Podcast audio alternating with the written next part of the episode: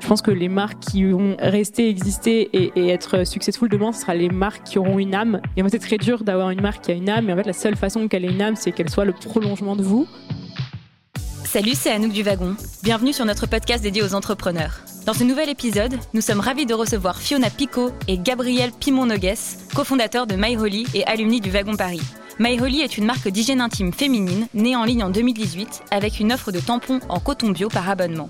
Depuis, le duo de cofondateurs a élargi la gamme de produits à des alternatives réutilisables et signé sa première exclusivité avec une enseigne de grande distribution. Ils viennent également de lancer un programme B2B pour mettre des protections saines à disposition des employés en entreprise. Jusqu'à présent, la startup a fait le choix de ne pas lever de fonds en pariant sur un branding audacieux pour percer sur un marché très concurrentiel. Tout de suite, retour sur le parcours de nos invités Fiona et Gabriel et sur le développement de leur startup MyHolly dans ce nouvel épisode des Talks du Wagon. Très bonne écoute à tous.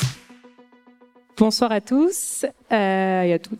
Euh, donc du coup, moi je m'appelle Fiona, euh, je viens d'avoir 30 ans euh, et donc j'ai fait le wagon il y a 3 ans, euh, ça fera 3 ans au printemps. Donc euh, batch 70 en 2017. à l'époque, on avait l'impression que qu'on était des vieux parce qu'on traînait avec des gens qui avaient fait le batch 5-10 et en fait maintenant on se rend compte que c'est un peu visionnaire d'avoir un batch en dessous des 100. Avant ça, moi, j'avais, je suis diplômée de M Lyon, donc euh, parcours assez classique. Euh, du coup, je pense que malheureusement, je fais partie des gens euh, qu'on a orientés en fonction de ce qu'ils pouvaient faire et moins ce qu'ils voulaient faire. je pense que finalement, j'étais bonne élève. En fait, le syndrome, effectivement, de prépa, école de commerce, conseil, j'ai tout fait. Donc voilà, j'ai commencé du coup par une première expérience professionnelle dans un petit cabinet de conseil, mais qui était plutôt orienté lobbying, où j'avais plutôt un quotidien de un peu en cabinet ministériel et euh, je faisais pas vraiment des, des, PowerPoint, j'avais plutôt un taf de plume. Euh, pour ceux qui connaissent. Donc voilà, j'avais juste envie de m'orienter vers un, un, job plus opérationnel, plus terrain. J'avais des parents qui étaient commerçants, et donc je pense que ce côté terrain euh, m'appelait. C'était aussi le début vraiment de de toute l'émulation autour de la sphère entrepreneuriale à Paris et je, je m'étais juste dit que j'allais euh, j'allais rejoindre une jeune aventure et euh, je m'étais inscrite au wagon en me disant bah ça fera une corde en plus à ton arc et, euh, surtout ça allait ça remettait mon profil dans quelque chose de plus tech et digital. Et donc voilà je m'étais inscrite au wagon avant même d'avoir l'idée de Mayoli et j'ai eu l'idée entre le moment où je me suis inscrite et où j'ai fait le wagon et donc je pense que ma chance ça a été de, de finalement d'avoir quitté mon précédent taf parce que j'avais du coup j'ai un peu sauté de la falaise. Et, euh, et en fait j'avais trois mois avant de commencer le wagon. Et du coup ça m'a vraiment fixé un objectif de me dire voilà t'as trois mois pour euh, défricher l'idée donc j'avais eu l'idée voilà, avant de rencontrer Gabriel que j'ai rencontré au wagon. Euh, donc voilà, j'avais commencé un petit peu euh, toute seule autour de cette idée que je très simplement et très honnêtement parce que je trouve que souvent les entrepreneurs euh, post-storytellisent euh, l'histoire. simplement, j'avais découvert ce concept aux États-Unis, je trouve ça génial, ça n'existait pas en France. Je me suis dit je vais le faire. Donc voilà, je vais pas m'inventer un cancer du col de l'utérus ou je sais pas quoi. Euh, voilà, la vraie histoire, c'est que je me suis dit, ça existe ailleurs, ça marche. Comment le, faire à ma façon en France sur un marché qui est différent. Euh, donc voilà. Euh, moi, j'ai 28 ans, bientôt 29. Et euh, du coup, oui, j'ai rencontré Fiona au wagon. Je sortais de, de un an en salle de marché à Londres. Et j'en étais un peu revenu justement on était un peu au début du Brexit. Je pense que j'ai eu un peu de nez aussi. Et concrètement, euh, j'avais déjà entendu parler du wagon en fait, mais au tout début, genre en 2016, et je m'étais dit tiens, il y a des petits malins là qui vont faire banquer des pigeons d'école de commerce en leur expliquant qu'ils peuvent apprendre à coder en, neuf semaines. Je m'étais dit ok, ça c'est vraiment un, petit plan. Et en fait, j'ai passé un réveillon deux ans plus tard, complètement par hasard à Marseille, chez le driver de Marseille justement, qui m'a un peu euh, remis les idées en place et du coup je me suis laissé tenter parce que j'ai aussi rencontré Edouard dans la foulée qui a euh, à force de, persuasion et de, de, de caipirinha euh, su me faire pencher du côté de la balance. Bref, du coup j'ai euh, fait le wagon et j'ai rencontré Fiona à cette occasion. On a bien bossé ensemble euh, sur les projets et euh, c'était pas du tout mon ambition de partir dans l'hygiène intime, hein, malgré ce que vous pouvez croire. En l'occurrence, euh, ce qui est cool avec le wagon, c'est qu'on croise des gens, enfin comme vous le savez mieux que moi, hein, qui euh, qui ont déjà un peu bossé, qui peut-être savent un peu plus ce qu'ils veulent faire. Et c'est vrai qu'on était quand même à, à ce, cette époque où euh, l'univers startup avec des, des œufs family, des incubateurs dans tous les sens, était vraiment en plein développement, surtout à Paris. Et du coup, je trouvais que l'idée était pas idiote parce que j'avais vendu des produits dérivés qui n'ont pas de raison d'être à Londres. Et je me disais que vendre des tampons, donc des produits de première nécessité qui vont dans le, dans le bon sens, bah, c'était peut-être un, peu, un peu plus noble. merci beaucoup à tous les deux. et du coup, peut-être pour rebondir sur justement ce que tu viens de dire, est-ce que vous pouvez nous parler un peu plus de My et exactement ce que vous vendez alors vaste sujet. Euh, alors pour résumer, donc c'est une marque d'hygiène intime féminine bio. Euh, donc la première mission, euh, enfin en tout cas la première réponse qu'on a voulu apporter avec cette marque, c'était des produits sains pour le corps de la femme, euh, il y avait beaucoup, beaucoup de polémiques, euh, du coup, il y a 2-3 ans de ça déjà. Euh, ça fait un peu plus longtemps, mais effectivement, entre la composition des tampons, qui est à peu près une aberration, il y a 20 à 30 composants chimiques dans un tampon, c'est autant réglementé que du papier toilette, à savoir pas du tout. donc voilà, du coup, quand on s'y intéresse, on se dit, mais c'est pas normal, en fait, que la cosmétique soit hyper réglementée en France et que ces produits d'hygiène intime, qui touchent à une partie hyper, enfin, même juste pragmatiquement absorbante du corps de la femme, soit encore euh, tout le monde s'en fout quoi. Mais en fait, je pense que c'est toujours le même problème, c'est que les hommes sont pas concernés, donc tout le monde s'en fout. Euh, donc du coup, je me suis dit bon bah on va déjà faire des produits sains qui répondent à cette problématique, que ce soit sain pour le corps de la femme. Donc en effet, on a commencé avec le tampon parce que c'était le produit sur lequel il y avait le moins d'alternatives. Il y avait en effet quelques marques qui existaient dans les circuits bio, mais en fait, c'est pas du tout accessible. C'est avec un positionnement euh, du vert pour que ce soit euh, légitime sur le bio ou un peu de bleu pour que ce soit crédible, ça rassure sur le côté médical et des fleurs. Quoi. Super. Et euh, moi, je me suis dit, ok, en fait, euh, enfin, moi, la première, je fais pas toutes mes courses dans un dans un magasin bio, euh, donc du coup, je vais pas faire un détour de, de, de trois stations de métro euh, pour aller acheter mes tampons.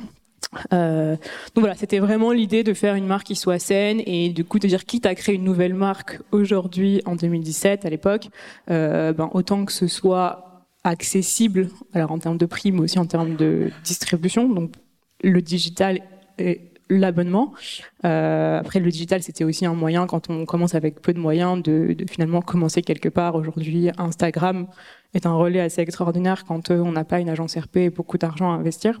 Donc euh, c'était plus par contrainte, mais aussi voilà, c'était simple, on savait coder en plus, donc euh, on s'est dit bon bah, allons-y avec un site Instagram, ce qui nous permettra de, de vendre en direct et, et, et, a priori en plus avec un, un module qui nous permet de faire de l'abonnement. Et, euh, et, voilà. Et après, troisième point, c'était de se dire, au final, il y a d'autres marques qui font et des produits sains et par abonnement, mais on regardait. Moi, j'avais fait un énorme benchmark sur toutes les marques qui existaient partout, et je retombais toujours dans ce truc qui était vert, bleu, très médical. En fait, personne n'avait osé un peu mettre un coup de pied dans la fourmilière de euh, des codes en fait. Et finalement, quand on regarde les produits cosmétiques, c'est toujours très désirable. C'est des couleurs assez chaudes, euh, des couleurs de peau, du rose, du rouge. Et je me dis, mais en fait, c'est, on n'est pas malade quand on a ces règles. Et d'autant plus que c'est chiant bah, en fait on peut pas y échapper donc autant faire un truc un peu sympa quoi. Et donc voilà d'où le euh, en partant de faire un produit sain qui soit accessible avec des un mode de distribution euh, plus moderne euh, bah, quitte encore une fois à faire une troisième marche de faire une marque qui soit un peu moderne euh, millénial et beaucoup plus cool et qui s'inspire des codes de la cosmétique. Ouais alors il y a aussi un truc qui est arrivé très rapidement après qu'on ait décidé de lancer la boîte. C'est une certaine affaire Weinstein avec une vague euh, féministe qui, euh, malgré tout, nous a quand même pas mal servi parce qu'on s'est dit que on avait, euh, on avait visé juste, même si c'était pas forcément quelque chose qu'on qu'on revendiquait à l'origine. on s'est dit on va, on va arrêter de, de suivre un peu les codes et on va faire quelque chose d'un peu nouveau, d'un peu plus franc. Et, il se trouve que c'était aussi à travers notre discours très, très féministe très euh, enfin féminisme féminisme inclusif dans le sens où euh, c'est pas les femmes comme, contre les hommes euh, chacun de son côté etc c'était plus genre les femmes avec les hommes les hommes bienveillants qui montrent un peu la voie etc donc ça nous a aussi pas mal servi. Servi dans le sens où ça nous a un peu ça, permis de nous trouver et c'est quelque chose qui est dont on parle pas forcément énormément dans tous les podcasts, dans tous les, les cours d'école de commerce sur le comment euh, on, on, monte une, euh, une, marque, on construit une entreprise, mais euh, ça nous a servi dans le sens où ça nous a permis un peu de, de, de, poser un cadre, de trouver notre manifesto et quelles sont les valeurs de notre boîte, des choses qui sont qui sont pas du tout à comment dire à sous-estimer lorsqu'on lorsqu'on développe une entreprise. Généralement, c'est des choses que autrefois on faisait un peu sur le tas. Aujourd'hui, commence à avoir pas mal de, de, de de, de thématiques, enfin de, de, de, cours qui expliquent justement comment donner de la consistance à un projet. Nous, c'est des choses qui nous ont euh, qui nous ont pas mal aidé de, ce côté-là. C'est vrai que du coup, juste pour dire un mot sur la marque, nous tout de suite, on a beaucoup misé sur cet asset-là parce qu'on était convaincus effectivement qu'il fallait une marque forte pour émerger, euh, que ça allait d'autant plus être un atout différenciant par rapport à nous, nos, nos concurrents, c'est quand même euh, enfin des, des, des, gros industriels, donc qui ont beaucoup à perdre et qui vont pas forcément prendre le risque d'aller euh, un peu casser les codes et, et, briser les tabous vraiment, parce qu'entre ceux qui le disent, ceux qui le font, il y a un monde. Euh, mais effectivement, nous, on a vraiment monté la boîte avec 20 000 euros. On n'a jamais levé de fonds, donc en fait, on a dû faire.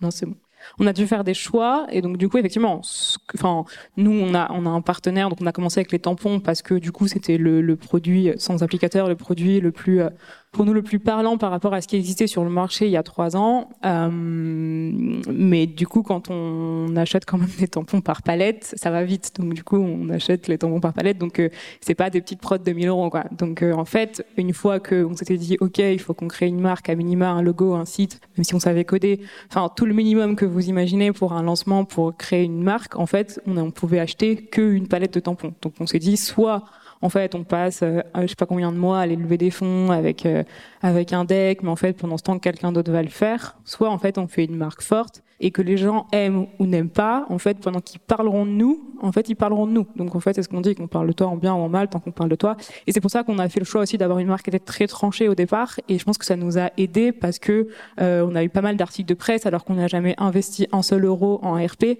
Euh, enfin, c'est nous qui le faisons, ce qui est ce qui est fait. Mais donc du coup, voilà, on s'est dit soit on attend d'avoir euh, assez d'argent, de convaincre des investisseurs pour pouvoir lancer une gamme qui est complète, quelqu'un d'autre va le faire avant nous. Et en fait, on n'a toujours pas notre gamme qui est complète, mais c'est pas grave, ça nous empêche pas d'exister. Donc oui, les gens nous le réclament, mais finalement, la frustration des clients, c'est aussi un bon signal. Ça veut dire que les gens attendent quelque chose.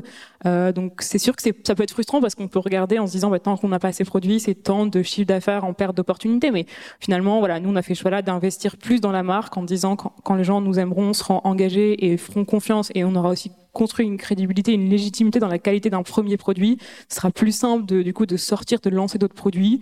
Et encore une fois, voilà, par euh, contrainte, on en a fait une opportunité de se dire, bah, chaque lancement finalement sera un mini événement dans l'histoire de la marque. Et euh, c'est ce qu'on a fait. Donc voilà, depuis, on a complété la gamme avec euh, des protections qui sont réutilisables, comme la cup et les culottes absorbantes. Parce que notre rôle, même si on se positionne vraiment sur une marque qui, on pourra peut-être en parler tout à l'heure sur le, le choix qu'on a fait aussi que d'autres marques au-delà de, du, branding et de l'univers très différent des autres marques de faire une marque qui proposait à la fois des produits jetables et réutilisables, ça n'existait pas chez les autres marques. C'était encore un pari euh, que j'espère gagnant, c'est pas encore. Euh, mais de dire voilà, nous on n'est pas là pour dire aux femmes ce qui est mieux pour elles. On s'assure juste que les protections soient saines. Notre rôle c'est évidemment d'accompagner les femmes vers des solutions qui sont quand même plus durables parce que il faut pas faire un déni du réchauffement climatique. Donc évidemment que les solutions qui sont réutilisables c'est mieux, mais on ne condamne pas, on ne juge pas, parce qu'il peut y avoir mille raisons pour lesquelles on peut ne pas aimer la cup ou la culotte, ne pas vouloir aussi. Ça peut être un choix qui est très personnel et qu'on respecte. Avoir ses règles, c'est suffisamment compliqué. Euh, L'intimité, c'est suffisamment personnel pour qu'une marque n'ait pas à dire aux femmes ce qui est mieux pour elles. En tout cas, voilà, nous on dit, on s'occupe que chaque protection soit saine, faite avec les meilleurs produits, les plus hauts standards de qualité. Et chacun fait ce qu'il veut. Euh, nous, notre but, c'est de développer une gamme qui soit complète. Euh, donc là, ça c'est encore une, un point différenciant. Euh, Tous les mecs savent ce qu'est une cup. On vous laisse découvrir. Euh, justement, tu as, as, commencé à l'évoquer, mais vous avez créé euh, MyHoly du coup il y a, il y a bientôt deux ans. Euh, Est-ce que vous pouvez un peu nous parler des différentes étapes en fait qu'il y a eu euh, de, depuis ces deux dernières années? C'est très simple pour la faire courte. En gros, avec Fiona, donc on s'est rencontrés au wagon. On a fait le batch en avril en juin, donc on terminait le wagon après notre démodé. Euh, on avait donc fait notre projet ensemble. On se disait, euh, enfin, Fiona m'avait parlé de son idée, elle était pas sûre de lancer. Moi, je me disais, euh, c'est pas complètement con son truc. Il y a un marché qui est clairement qui sera toujours là. Il y a des acteurs qui sont décriés, qui sont là depuis toujours, qui mettent de la merde dans leurs produits, donc Procter, etc., avec pas mal de polémiques qui sortent à ce moment-là. Donc il y a time to market. Et chose la plus importante, il y a une associée avec qui on travaille bien. Euh, parce que c'est quand même la denrée rare euh, quand on essaie de lancer un projet. Euh, trouver quelqu'un avec qui ça fit bien, parce que se lancer tout seul avec la fleur au fusil, bon courage. Donc on n'a pas réfléchi longtemps, on s'est laissé deux mois en gros l'été pour un peu trouver notre identité, nos marques, savoir si on bossait bien ensemble, si on était bien alignés. Parce qu'il y a aussi ça, on peut très bien bosser avec quelqu'un, mais si c'est quelqu'un qui en fait a l'ambition de faire un coup, c'est-à-dire de monter une boîte, de la revendre dans les trois ans, Quand toi, tu as l'ambition de créer une boîte pérenne, sans lever de fonds, etc., qui puisse créer des emplois, enfin quelque chose d'un peu plus... Enfin, le, choix est personnel, hein, donc on va pas commencer à juger, hein, mais c'est aussi quelque chose dont il faut s'assurer quand euh, on contre une associée. Donc ça, c'est un travail qu'on a fait pendant deux mois, euh, pendant l'été, en 2017. En septembre, on a déposé les statuts. Euh, on a cherché euh, des, euh, des usines parce qu'en fait, il se trouve qu'il y en a très peu. Donc concrètement, ça se passe comment? C'est on va sur Google, on se pose dans un Starbucks et on essaie de trouver des fournisseurs, de trouver euh, des fournisseurs de packaging, de voir comment est-ce que ça se passe en termes de euh, d'incoterms pour faire shipper les produits parce que c'est pas forcément fait en France. Euh, en l'occurrence, nous, c'est fait en Espagne. Et justement, c'est euh, c'est là où ça montre combien il y a peu de fournisseurs. les producteurs de tampons, etc., ça n'existe pas en France. Donc, euh, à partir de là, ça veut dire qu'on rentre dans les méandres de l'administration pour savoir comment est-ce qu'on dédouane des palettes de produits. C'est des choses qu'on n'apprend pas forcément tout enfin, en école, etc. Euh, en tout cas, tout de suite, les cours de commerce international avec les incoterms qu'on avait en première année, ils prennent tout leur sens. Euh, faut savoir que nous, on a monté la boîte avec euh, 20 000 euros, donc on a mis 10 000 euros chacun. C'était un peu, euh, enfin, c'était nos économies. Et euh, une palette de tampons, c'est 15 000 euros. Donc il reste pas grand-chose derrière pour monter la boîte. Derrière, c'était un Shopify. moi, j'ai collé le front. Fiona, elle s'occupait de l'Instagram. Il faut savoir qu'encore aujourd'hui, c'est elle qui fait tous les posts et elle a le mérite de faire des posts qui sont un peu plus intéressants que simplement une photo d'une meuf qui qui, euh, qui, qui, court dans les champs et, euh, une petite une petite catchline un peu punchy. Euh, donc ensuite, euh, on a fait un premier crowdfunding en février, histoire de se faire connaître, parce qu'à l'époque, Ulule, avant des, des, des, dérives à la respire, etc., c'était encore quelque chose de d'assez efficace pour faire, pour faire et enfin et pour récupérer des, des, avis clients au moment où on crée son entreprise et récupérer euh, un peu d'argent pour se lancer. Donc euh, on a fait ce, ce Ulule, on a récupéré 10 000 euros, on a lancé la marque euh, dans la foulée, donc en mars. À partir de là, on a commencé à, à essayer de, de faire grossir la base. De, on a essayé de faire une première levée de fonds. Euh, en fait, on s'est un peu cassé les dents parce que lever des fonds auprès d'investisseurs qui sont majoritairement masculins sur un produit comme l'hygiène intime, bon courage. Euh, et encore, Fiona avait la chance d'avoir un mec dans son équipe. Et je pèse mes mots hein, parce qu'aujourd'hui, euh, le capital investissement est quand même encore assez euh, old school. Donc, c'était un peu technique. Je te laisse continuer si tu veux. Non, mais c'est vrai quoi. ça, c'est vraiment la petite anecdote. Mais même s'il y a des fonds qui essayent de voilà de se moderniser de ce point de vue-là, voilà, quand c'est, il faut, faut être assez lucide. Enfin, déjà, moi, je pense personnellement qu'il y a absolument aucun fonds qui fait du vrai seed en France. quand on a une marque consumer, on dit bah revenez quand vous faites un million d'euros, bah, qu'on n'aura plus besoin de toi. Euh, et donc du coup, voilà, quand on est, euh, enfin, moi je suis la fondatrice en termes de statutaire euh, CEO, je suis une femme, j'ai moins de 30 ans, c'est ma première boîte, c'est un produit d'hygiène intime que les mecs, donc les investisseurs n'utilisent pas, sur un produit physique, donc qui impose beaucoup de BFR, beaucoup d'acquisitions. Euh, enfin voilà, et que c'est, on a l'impression de cumuler toutes les tares, quoi. Euh, donc c'est sûr que de ce point de vue-là, je pense que on sous-estime effectivement, euh, enfin en tout cas l'investissement que ça représente de, de lever des fonds. Et donc quand euh, nous on est encore tous les deux dans la boîte, donc en fait c'est mathématique. Quand vous passez votre temps à lever des fonds, bah vous ne les passez plus à développer votre boîte. Donc euh, en fait c'est là la question, c'est est-ce que, enfin je sais pas, je pense qu'on parlera après de la levée de fonds, mais c'est est-ce que vous voulez être leveur ou entrepreneur, ce qui est pas du tout la même chose. Et, et moi je condamne pas, c'est juste que c'est deux métiers qui sont différents. Et enfin moi je préfère mille fois être sur le terrain, être entrepreneur J'aime pas ça, je pense que je suis mauvaise à lever des fonds et finalement je pense tant mieux parce qu'au final quand on est bon, on lève pour des mauvaises raisons et que quand on est mauvais à lever des fonds, le jour où quelqu'un mise sur vous, c'est vraiment pour votre boîte, pour votre chiffre et pour euh, la vision que vous en avez. Donc en fait, c'est une très bonne chose d'être mauvais à lever des fonds parce qu'au moins vous êtes sûr que vous ne lèverez jamais pour des mauvaises raisons, ce qui peut être vraiment le le bah, finalement tuer votre boîte en fait, lever pour des mauvaises raisons avec des mauvaises personnes, ça peut vraiment être fatal. Donc euh, ça nous a peut-être pas facilité la vie, mais je pense que c'était un mal pour un bien. Euh, en tout cas aujourd'hui voilà, c'est notre boîte, fait ce qu'on veut euh, et on est très content de ne pas avoir levé de fonds, rétrospectivement. Non mais voilà, je sais pas si tu veux parler de, de la levée de fonds maintenant. De... Non, non, mais je pense que c'était plutôt une question pour, euh, pour vos projets, donc du coup je comprends voilà. c'est pas un projet. Voilà, non, c'est vrai qu'on a fait ce choix-là. Effectivement, on a, en fait, dès le début, on a aussi voulu rencontrer beaucoup d'investisseurs parce que par-delà de est-ce que vous voulez lever ou pas, c'est très intéressant, en fait, d'aller aussi confronter votre vision. Euh, c'est un marché pour nous qui a évolué très vite parce que je sais pas si vous avez un petit peu suivi pour les boîtes consumer. On parle beaucoup avec un produit physique de, de DNVB, donc c'était un peu les modèles à la Casper, à la Dollar Chef Club. En plus, nous, on nous a beaucoup comparé à Dollar Chef Club.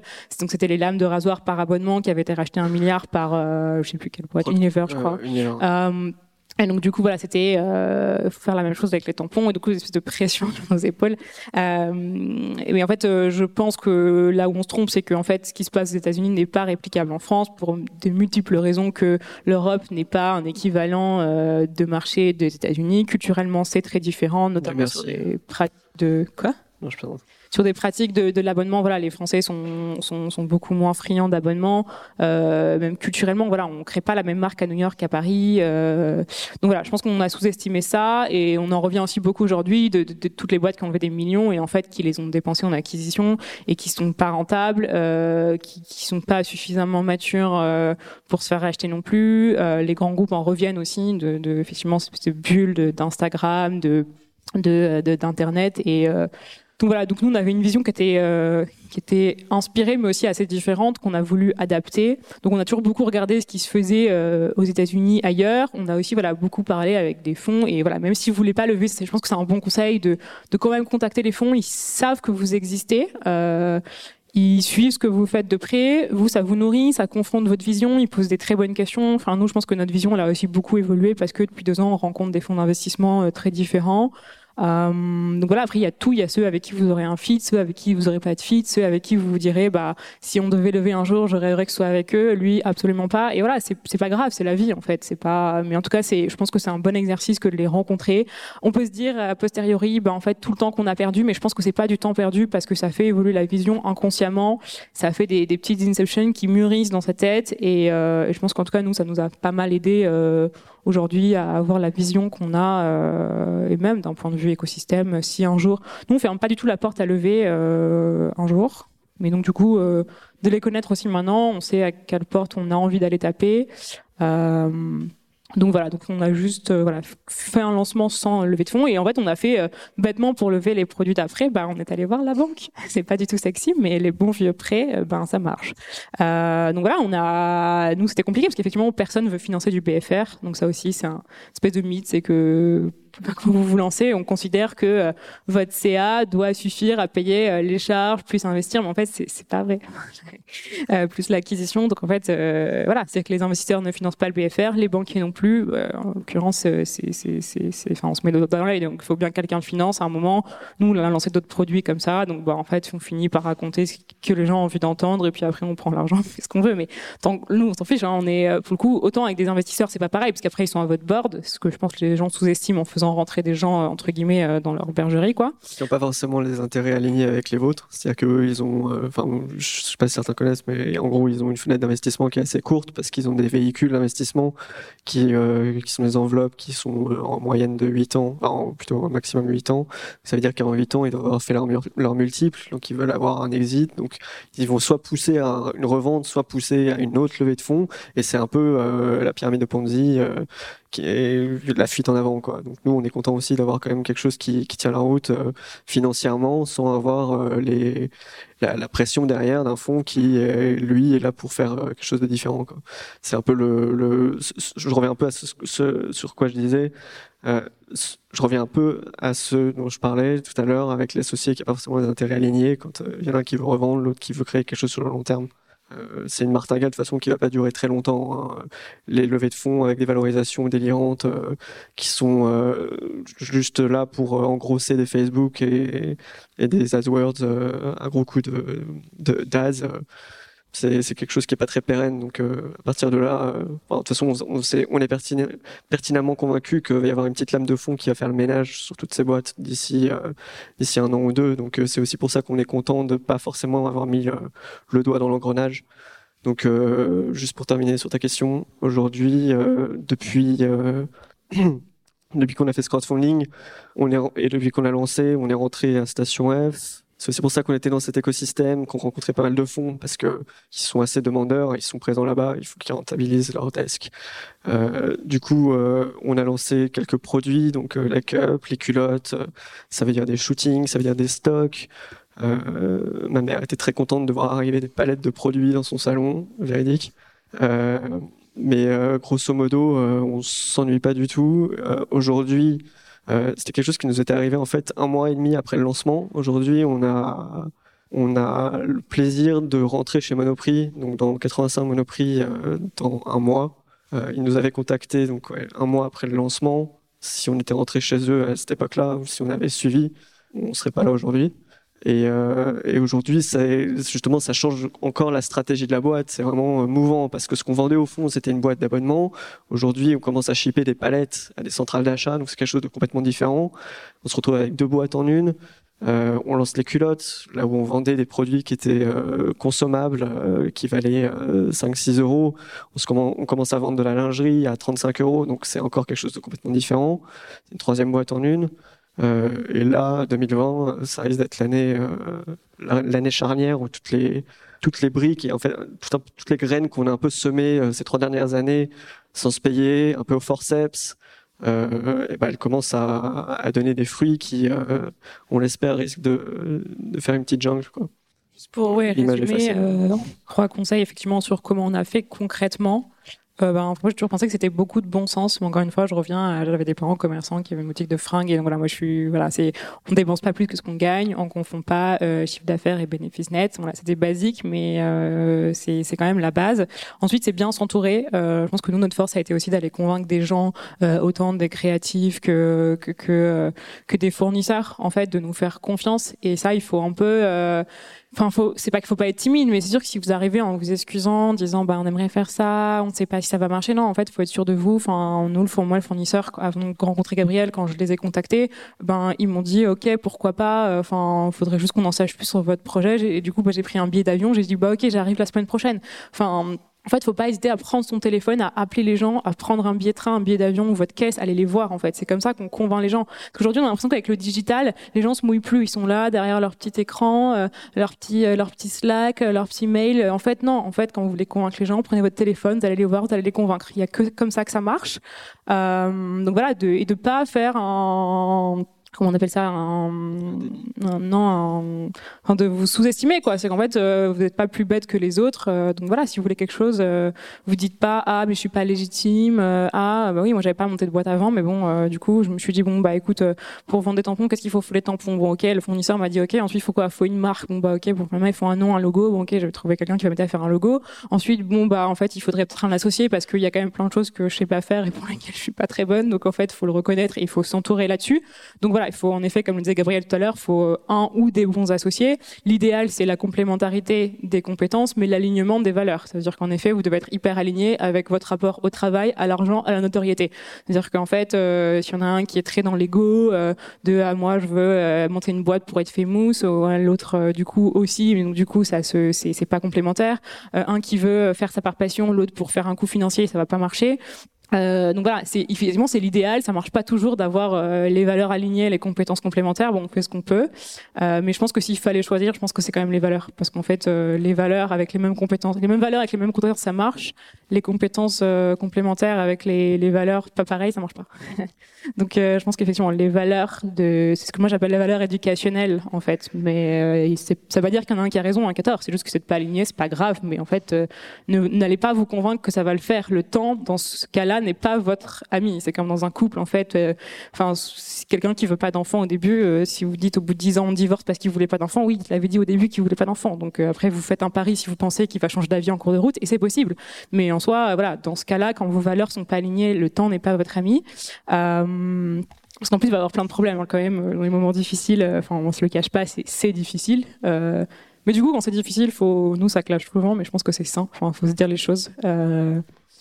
Euh, donc voilà, donc euh, bien s'entourer, euh, aller les chercher euh, simplement euh, en appelant, en allant voir les gens et, et effectivement faire une, une bonne team. C'est c'est important. Et après, je pense que de pas vouloir aussi précipiter les choses. Euh, c'est vrai que je pense que parfois cet écosystème met beaucoup de pression à lever des fonds, faut aller vite. On a l'impression de nous dire ah, si tu vas pas vite. Combien de fois on m'a dit ah tes concurrents ils ont levé, ils vont prendre la place, ils vont prendre le marché. Ok, c'est bon, c'est des tampons. Enfin, si le mec il a envie de changer de marque demain, il change de marque, c'est ok. Enfin, en fait, euh, faut vraiment tout mettre sur son produit et pas sur des choses qui sont superficielles, qui sont médiatiques. Euh, donc voilà, moi je crois beaucoup au temps long. Euh, J'aime bien cette métaphore de la maison qu'on construit. Vous pouvez construire une maison très vite, faire monter les étages. Si les fondations sont pas solides, il y a tout qui finit par s'écrouler un jour. Donc oui, en fait, nous on avait, euh, on s'est dit bah, pendant un an on va faire nos petites fondations. Il y avait les autres à côté qui faisaient monter les étages. On disait ah, regarde sa maison elle monte hyper vite. Mais t'inquiète. Enfin, et donc du coup l'année d'après on a mis, euh, on a mis les murs. Donc là c'était l'année dernière et là cette année il faut mettre le toit. Donc c'est sûr que l'année dernière il n'y avait pas de toit. Donc euh, parfois ça prenait l'eau, mais c'est pas grave. Enfin là on met le toit et l'année prochaine on fera la déco et c'est ok en fait.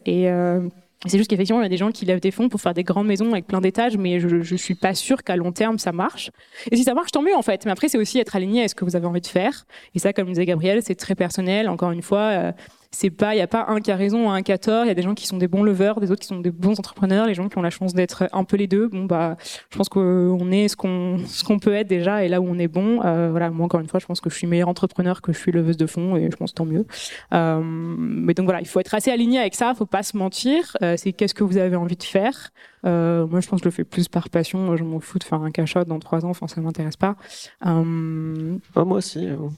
Non, mais après, faut pas, faut pas ni cracher dans la soupe. De, effectivement, on fait beaucoup de sacrifices. C'est un moment pour avoir le retour sur investissement, un minimum du, du, du temps, l'énergie, les sacrifices qu'on fait. Et encore une fois, faut, faut être assez honnête. Je trouve qu'on l'est pas assez souvent, mais euh, quand on dit on lève pas de fonds, euh, c'est pas non plus magique. Effectivement, on s'est pas payé pendant deux ans.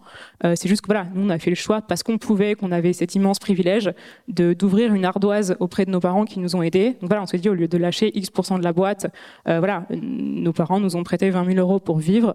Euh, voilà, on se dit, bah, on fait le pari de, de, les rembourser. Et en fait, ça met aussi une certaine pression qui est assez saine parce qu'on se dit, bah, en fait, on doit de la thune à nos parents. Donc, on n'a plus le choix que de se défoncer. En fait, quand c'est l'argent d'investisseur, vous dites, bah, c'est bon, il a pris 20%, au pire, la boîte, elle crève, on efface l'ardoise et, euh, et voilà. Et en fait, euh, finalement, de, de, de dire, euh, on lève pas de fonds, en fait, on va emprunter l'argent à nos parents qu'on doit leur rendre. Bah, en fait, ça met une vraie pression qui est assez saine. Et en fait, il y a une question aussi de fierté. On dit, c'est nos parents, ils nous ont fait confiance. On, pas, genre, en fait, cramer l'argent, quoi. Donc, euh, donc, voilà, maintenant on est obligé de leur rendre, donc maintenant on n'a pas le choix que ça marche.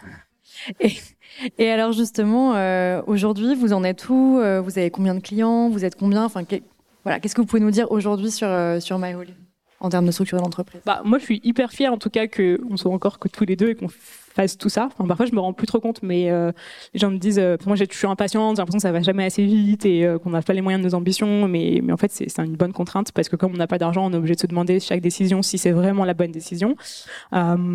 Mais voilà, de me dire qu'en fait, parfois les gens me disent, mais regarde tout ce que vous avez fait quand même à deux en deux ans, qui est vrai. Euh, et voilà, et je pense que là, le lancement des culottes, on, a, on est vendu 1300 culottes en un mois sur Lul, je suis assez fière de ça, parce que euh, c'est quand même un produit dans lequel je crois beaucoup, autant pour le confort des femmes que euh, pour une promesse environnementale. Donc voilà, ça je suis assez fière. Après, on communique pas sur le nombre de clients et les chiffres d'affaires, mais effectivement on, les chiffres un peu clés, c'est on a monté ça à deux avec 20 000 euros et en juin dernier, on a prévendu plus de 1000 culottes en un mois. Surtout, euh, ce qui est intéressant, c'est qu'on a un très faible taux de déperdition, c'est que les gens qui s'abonnent restent abonnés.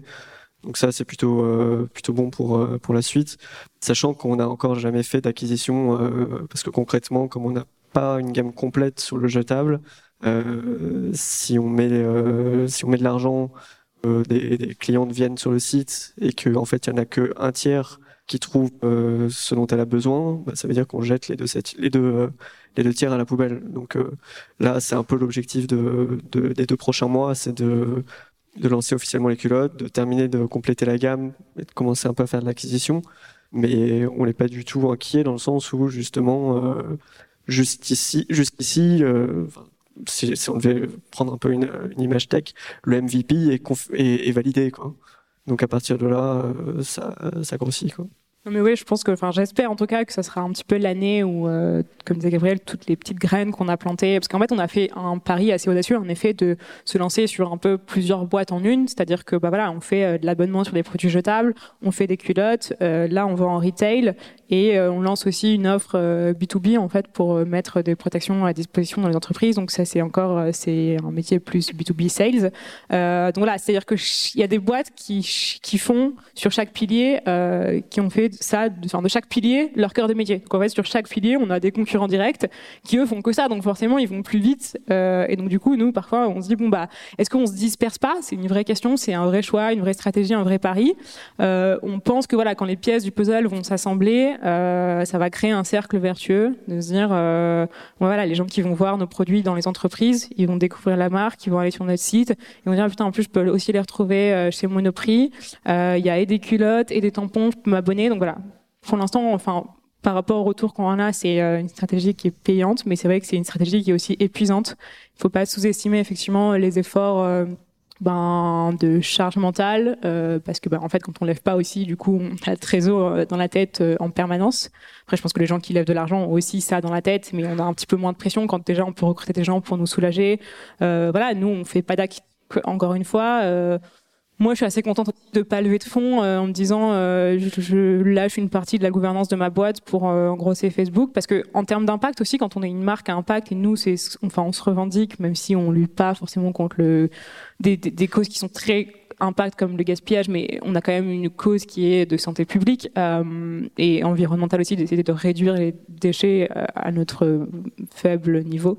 Euh, de se dire en fait c'est quoi avoir un impact et je, quand on, se demande avec qui on partage la valeur qu'on crée, je suis pas sûre que quand euh, on, on, a des budgets colossaux euh, euh, en ads, en sponsoring chez Facebook, Instagram et chez Google, je suis pas sûre que les gens avec qui on décide de partager la valeur, ce soient les grands acteurs de l'impact de, demain. Mais bon, après, la question c'est après, est-ce que, euh, est-ce que finalement, euh, est-ce que ça, ça se compense? Est-ce que finalement, euh, les, les, méchants qu'on engrosse, s'ils nous permettent de faire beaucoup d'impact de l'autre côté, est-ce que ça compense? Enfin, C'est un peu le même principe que que les, les, grosses fortunes qui se sont créées aux États-Unis avec des business pas très nobles et qui aujourd'hui font de la philanthropie. Bah, est-ce que ça compense? Je suis pas sûre. Mais voilà, est-ce que en fait la merde qu'on met de l'autre côté, on la compense avec des choses bien? Je suis pas sûre. en tout cas, c'est pas ma vision de l'impact et de, et de faire des choses qui ont du sens. Euh, après voilà, je, encore une fois, ça, ça, ça, peut aider. Tout est une question de proportion. Il n'y a jamais d'extrême. Euh, mais en tout cas, voilà, nous on n'a pas envie de baser notre stratégie sur du sponsoring sur Facebook et Instagram. Point. Donc voilà, on essaye de dire comment on peut faire quelque chose de, plus intelligent. Et, moi, je l'assume complètement. On pourra me dire aussi, ah bah voilà, vous allez rentrer chez Monoprix, la grande distribution, euh, c'est pas non plus des enfants de cœur. Non, c'est pas des enfants de cœur, mais je considère que c'est mieux que Facebook parce que ça contribue quand même effectivement à une sorte de d'essor local, de vie locale. Et, euh, et, je voilà, de mon point de vue, c'est ça a plus de sens. Donc euh, voilà, après il faudra toujours poser la question avec qui on partage la valeur qu'on crée. C'est des vraies questions. Euh, moi, je pense qu'il faut jamais dire jamais. Euh, on peut tout changer d'avis. Euh, et encore une fois, euh, il n'y a jamais 100 d'un côté et zéro de l'autre. Donc, Facebook et Instagram sont aussi des très beaux outils pour se connaître. Donc, crache pas dessus. Instagram a été notre premier tremplin.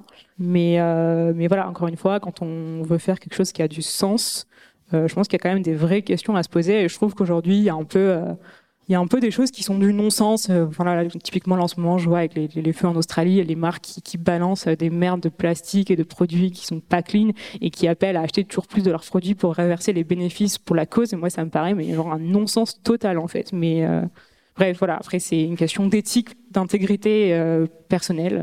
Euh, donc voilà, nous on essaye quand même d'être assez euh, le plus droit possible dans nos bots.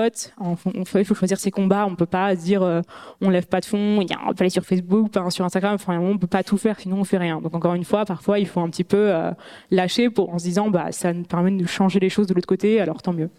Pour, euh, pour continuer justement sur toute cette question de, de l'engagement que tu évoques, euh, tu as, as, pas mal parlé du fait que justement c'est aussi un sujet sur le fait que vous n'avez pas levé de fonds et que c'était du coup une décision de votre part. Euh, Est-ce que tu peux nous parler de manière plus large en dehors des levées de fonds des impacts que ça a en fait cet engagement euh, à la fois par rapport à la communauté du coup que tu que, que, que, que tu crées autour de ça et les impacts négatifs, les impacts positifs, euh, comment tu les gères, comment vous les gérez? Alors du coup, c'est vrai que nous, on a essayé un petit peu de, de restructurer, enfin en termes de vision, l'impact qu'on a, comment il se concrétise. Euh, donc voilà, un peu notre nouvelle mission, c'est raise the standard dans les règles de l'art. Donc voilà, on s'est dit il y a trois piliers. Donc il y en a.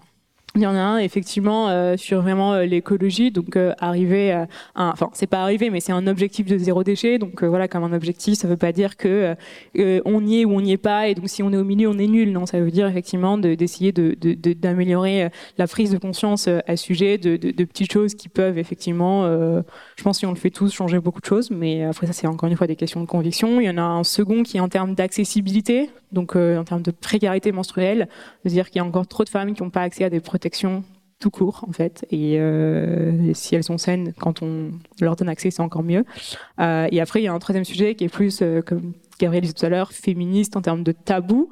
De dire voilà c'est quelque chose qui est encore hyper tabou. Moi quand je me suis lancée sur ce projet je pensais pas qu'en France en 2017 c'était encore aussi problématique. Et en vrai ça l'est on s'est pris de trois avalanches de haters euh, bien, euh, bien sentis. Quoi. Voilà, donc ça, c'est un peu nos, trois piliers d'impact. Euh, après, c'est très difficile de les mesurer parce qu'effectivement, encore une fois, il faut pas se leurrer. même si moi, du coup, je suis très à l'aise avec ça, je stigmatise pas et je culpabilise pas les femmes. Mais en effet, quand on achète une serviette ou un tampon, a priori, on pollue. Et même si on essaye de faire des packaging qui sont recyclables, le plus écologiques possible, en fait, le meilleur déchet, c'est encore celui qu'on ne produit pas. Donc, en fait, euh, on va pas s'enorgueillir de faire des des, euh, des packaging qui sont euh, recyclables. Oui, c'est mieux, mais en fait, c'est quand même pas bien. Donc après voilà, encore une fois, c'est une question de vision. C'est est-ce que en fait, on doit et pour en revenir encore à ces, questions de levée de fonds, est-ce que en fait, à quoi ça sert de grossir? Moi, je veux qu'on grandisse sainement, mais en fait, Parfois, je me dis, est-ce qu'en fait, si on grossissait vite et qu'on arrivait finalement à prendre des clients aux gros industriels qui sont méchants, est-ce que ça serait pas pire qu'en fait ils soient chez nous et qu'ensuite, une fois qu'ils sont chez nous, on les aide à devenir, euh, enfin voilà, on les accompagne vers une transition, mais en fait. Euh, je crois pas quand même en fait parce qu'au final euh, ce qu'on jette on le jette et, euh, et je pense qu'il faut pas faut pas enfin faut être assez honnête avec soi-même là-dessus euh, on peut essayer de faire beaucoup de choses pour que ce soit euh, plus sustainable, plus clean. Euh, après voilà, il y a les compos, il y a les packaging, et il y a nous notre impact en termes d'entreprise, ce qu'on peut dire voilà fiscalement. Enfin, nous on paye nos, nos maigres impôts en France, mais il y a aussi ces questions-là en termes de, de gouvernance, d'être une entreprise clean et d'être en fait, d'être en termes de, de, de, team et de structure, d'être le reflet de, ce qu'on vend, c'est important, je pense. Mais ça, c'est une question de cohérence. Encore une fois, c'est une question d'éthique et d'intégrité.